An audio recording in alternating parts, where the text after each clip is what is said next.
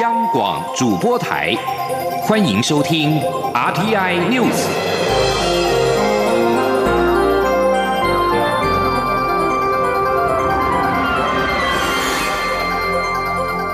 听众朋友您好，欢迎收听这节央广主播台提供给您的阿天 News，我是张顺祥。副总统当选人赖金德一行人五号前往白宫的国安会，与美国官员会谈大概七十分钟，写下台美断交以来拜会白宫国安会最高层级纪录。赖清德美东时间五号下午的一点十分左右，在访问团的顾问肖美琴、驻美代表高硕泰、驻美代表处的政治组组长赵怡翔等人陪同之下，进入到白宫的国安会，与美方的官员会谈大概一个小时十分钟。面对媒体，赖清德脸挂笑容，不发一语。尽管肖美琴多次强调，赖清德这一次是以个人身份参加民间团体活动，但带着即将在五月二十号宣誓就职中华民国新任副总统的未来身份，赖清德能够进到白宫国安会与美方的官员会谈，仍然是意义非凡。继续把新闻焦点关注到是武汉肺炎的疫情。日本厚生劳动省今天表示，停靠在横滨港遭到检疫隔离的“钻石公主号”游轮，又有十个人被确诊是感染武汉肺炎的病毒。NHK 报道，其中一个人是六十多岁的台湾女性。钻石公主号曾在元月三十一号停靠基隆港，船上两千多名游客曾经下船进入到台湾旅游，外界忧虑将成为台湾的防疫破口，因此卫福部长陈时中今天宣布，即日起禁止国际游轮靠泊台湾的港口。陈时中指出，专家会议已经研究过。游轮的防疫管理几乎不可能，因为旅客上上下下，而且游轮内交互感染非常的严重，因此只好断然宣布国际游轮禁止靠泊台湾的港口。提供钻石公主号游轮在台湾行程的金界旅行社表示，元月三十一号当天，一共有近三十部的巴士接送游客，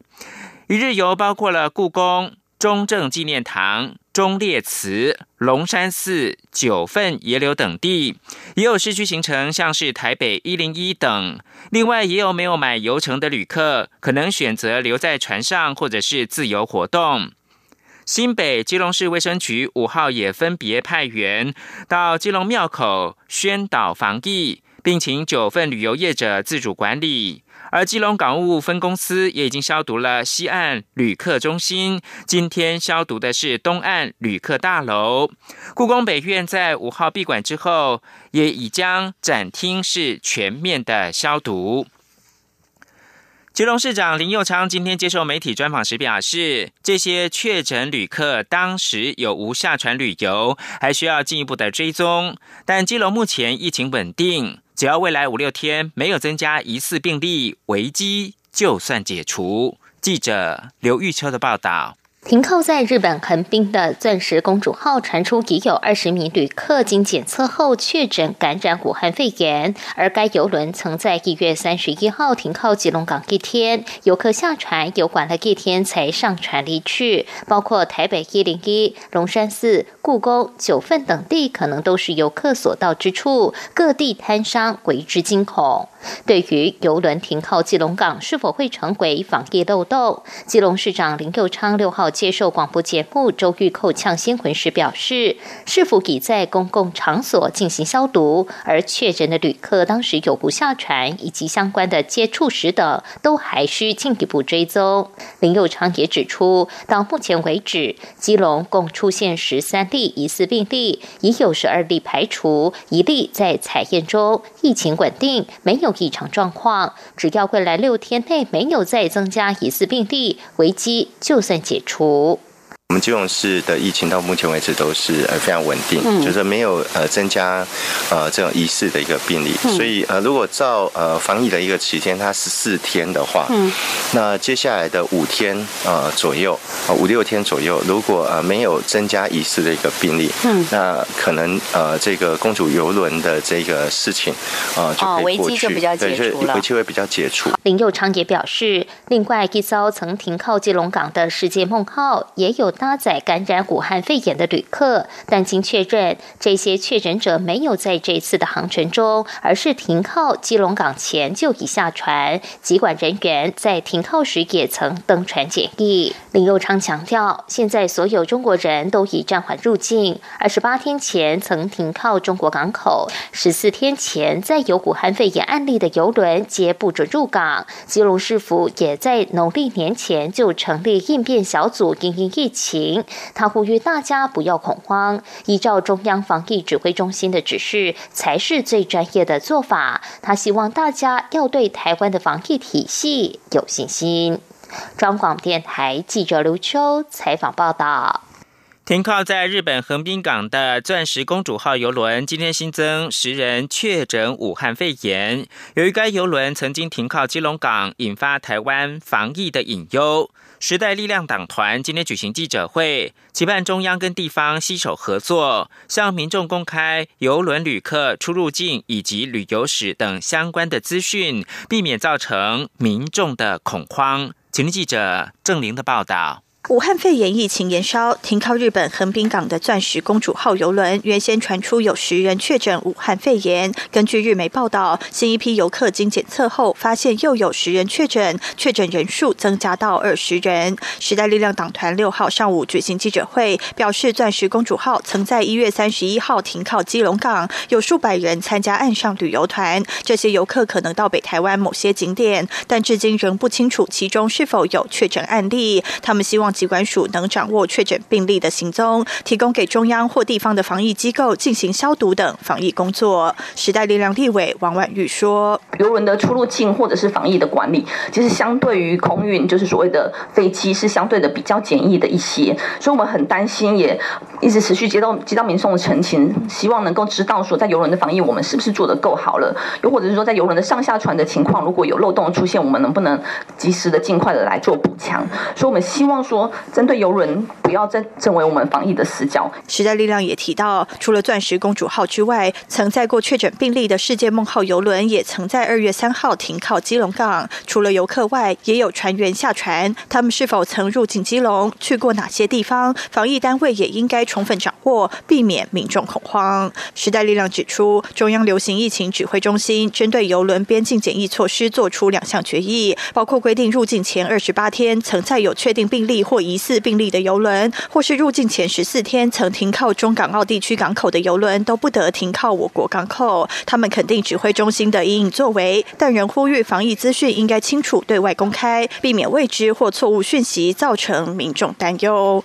央广记者郑玲采访报道。新闻焦点关注到行政院会首架搭载滞留武汉台商包机在日前抵台，但是乘客名单跟陆委会原先的预期不同，而且机上有一名武汉肺炎的确诊病例引发了争议。行政院长苏贞昌今天在行政院会表示，整起事件走样，并要求下不为例。针对未来的台商包机，苏贞昌做出了四点要求，包括第一是以短期出差、长其用药、年长、年幼或者是弱势的民众优先。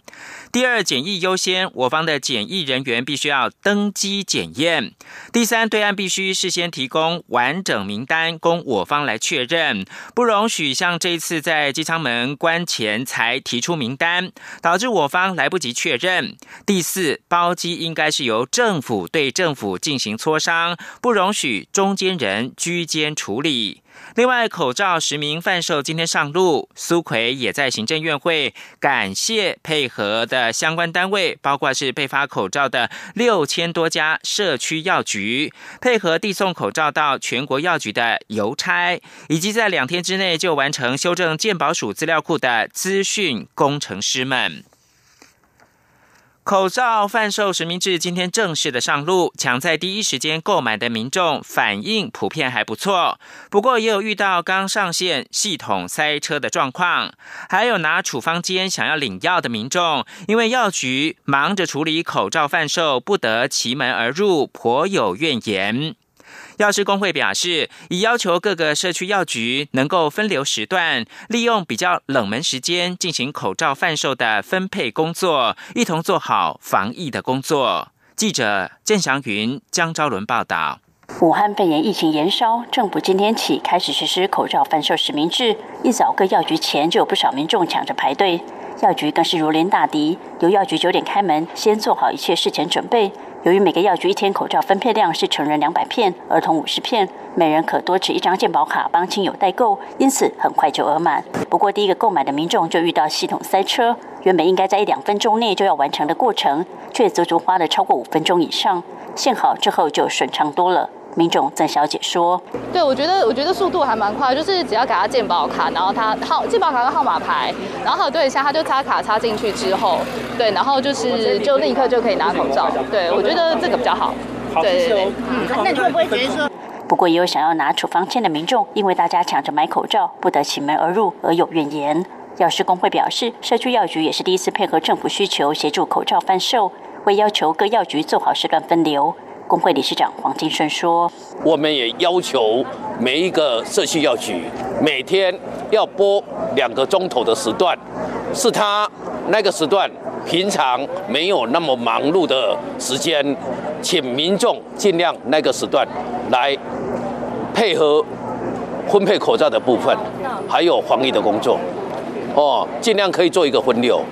北市卫生局表示，会针对政策实施第一天发生的各种状况，回报中央进行调整。口罩实名制政策上路第一天，民众有认同，也有不少建言，包括上班族反映白天无法抽空买口罩，健保署建制的口罩库存查询系统塞爆等状况，都有待改善。中国电台记者小云、张昭伦台北采访报道。持续关注武汉肺炎，世界卫生组织五号公布，过去二十四小时，二零一九新型冠状病毒中国确诊的病例暴增了三千八百九十三例，达到两万四千三百六十三例，是疫情爆发以来最高。因此，世卫启动了所需资金超过六亿美元的应应计划，将向国际寻求支持。而最新的资料是，重灾区也就是湖北省今天公布新增七十起死亡的案例，使得中国光是湖北省的死亡人数就已经达到了五百四十九人。中国当局警告，由于中国境内感染患者持续增加，目前医院面临到严重的病房跟设备的短缺。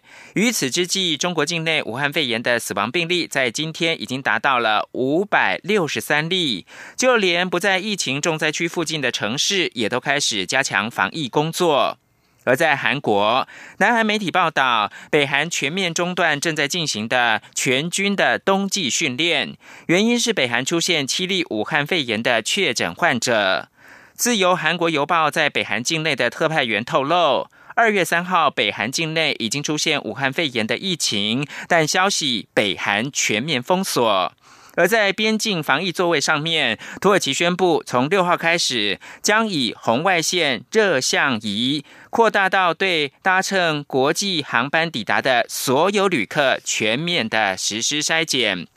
有些国家是停发中国旅客签证，或者是禁止中国的班机入境。英国尚未有动作，但据传英国政府正在考虑禁止过去两周曾经到过中国的旅客以及中国的班机入境。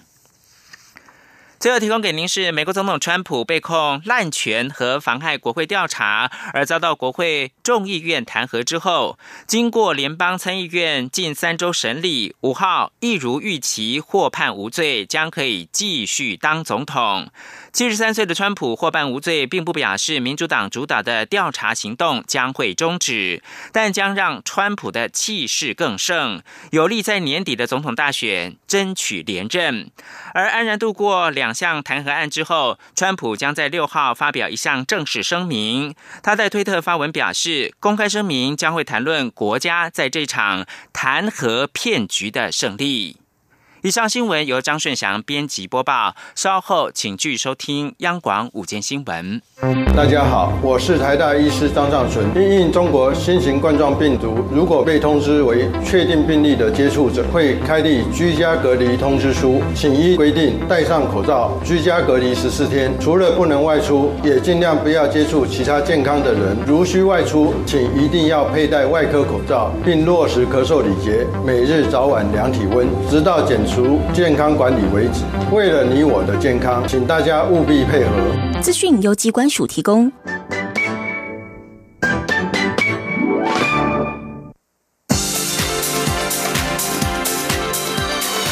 这里是中央广播电台台湾之音，欢迎继续收听新闻。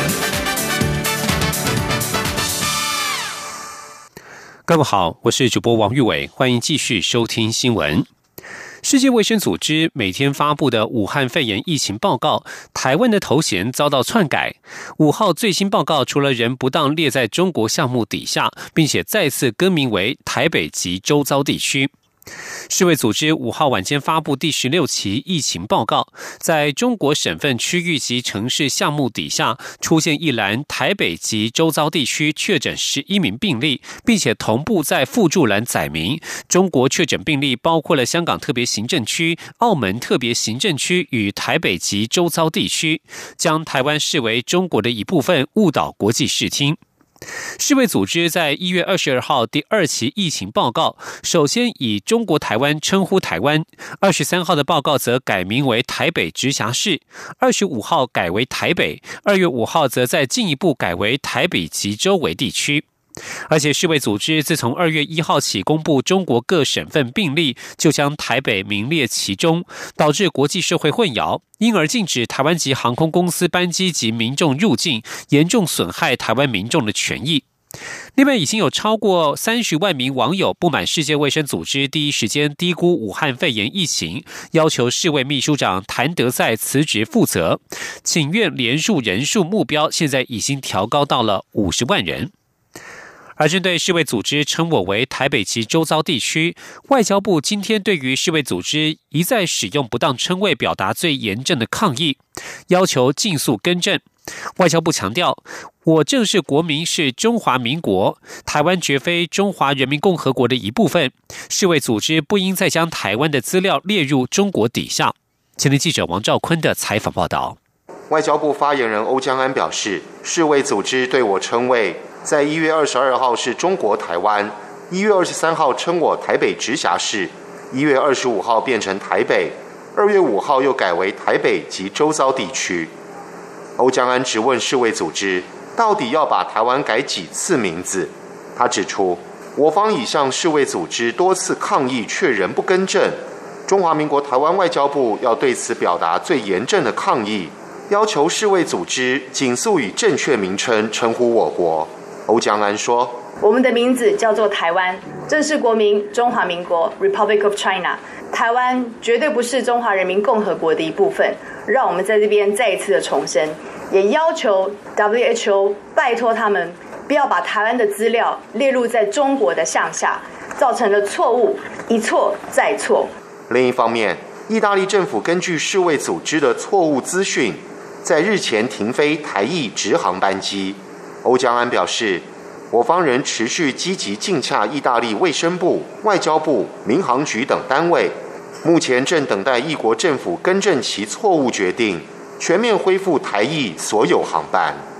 中央广播电台记者王兆坤台北采访报道。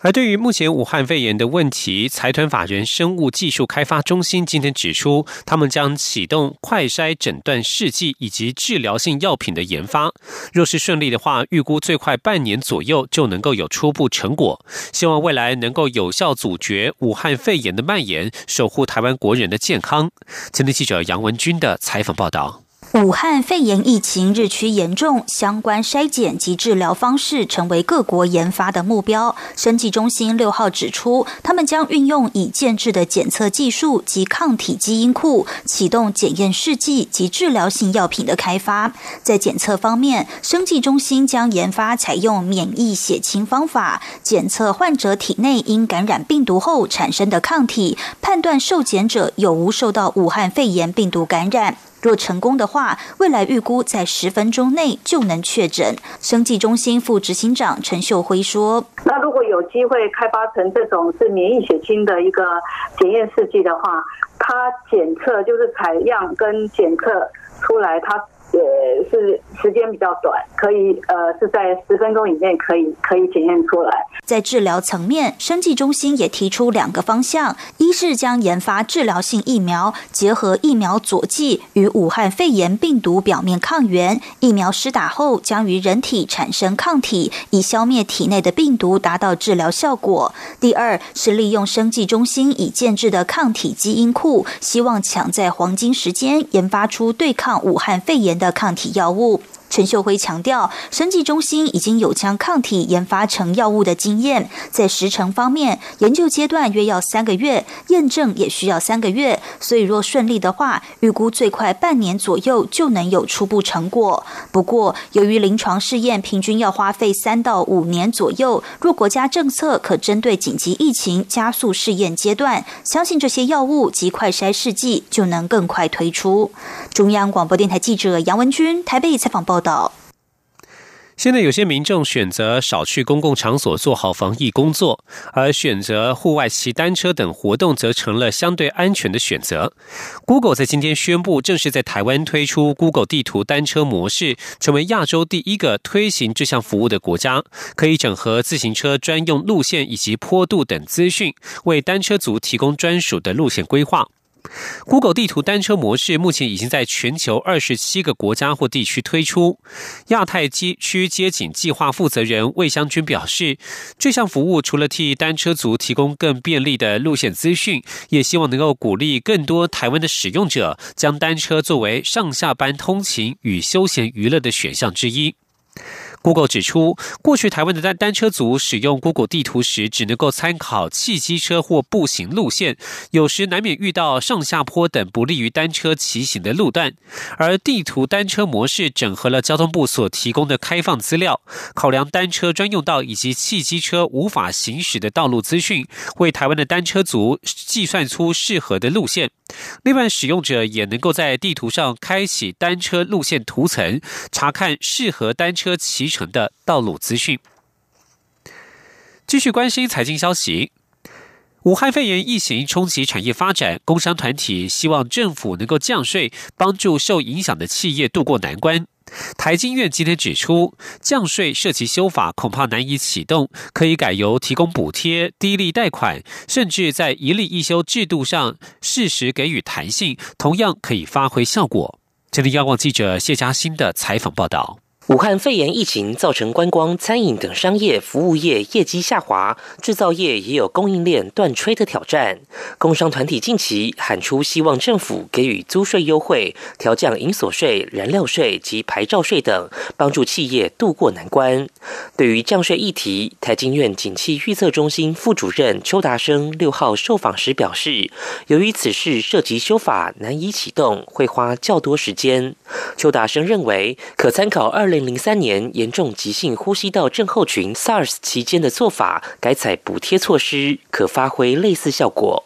他说：“有其他方式，因为它的效果应该是是类似嘛，啊，比如说你给你给他补贴，或者说给他低利贷款呐，或者说一利一休的方面给他一些弹性，让企业在经营方面会比较能够应应这个冲击啊。”由于疫情持续延烧，部分人士预估台湾今年的经济成长难保二。邱达生指出，现在谈下修是言之过早。当年 SARS 时期的经济表现虽下滑，但当疫情解除后，呈现明显的 V 型反转。如今台湾历经美中贸易战，促使台商回流，挹注民间投资，推升去年的经济表现，并使台湾供应链变得相对自主。此次武汉肺炎疫情，除了为台湾迎来来转单效应，也渴望再为台商回流推一把，哄抬民间投资动能，进而抵消民间消费下滑。因此，现在要谈下修，不但太早，也太悲观。中央广播电台记者谢嘉欣采访报道。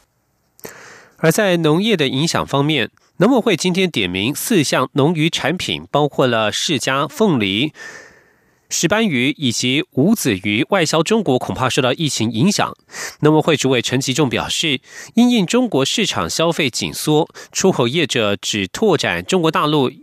只要拓展中国大陆以及香港以外的国际市场通路，将会全面补助，并且加码这四项农产品的出口运费，希望能够化危机为转机。今天记者陈立信宏的采访报道。武汉肺炎疫情持续扩散，中国市场通路受阻。农委会盘点，在农粮产业方面，凤梨与释迦可能受影响，主要是因为过去凤梨和释迦在外销市场中，中国大陆占比就高达百分之九十五以上。业者也反映，由于农历春节期间中国爆发武汉肺炎疫情，原本要销售至中国的凤梨和释迦又只好回销至国内，一度造成国内市场混乱。另外，在渔业方面，由于中国市场消费被紧缩，外销中国占比超过七成的石斑鱼和无子鱼也恐受到影响。为鼓励出口业者在此时机拓展除了中国市场以外的其他通路，农委会也寄出出口运输补助，只要业者拓展目标市场，包括俄罗斯及欧美国家、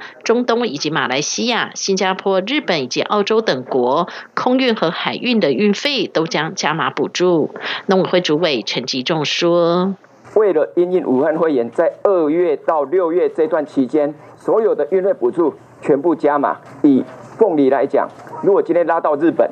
你本来是三十块的，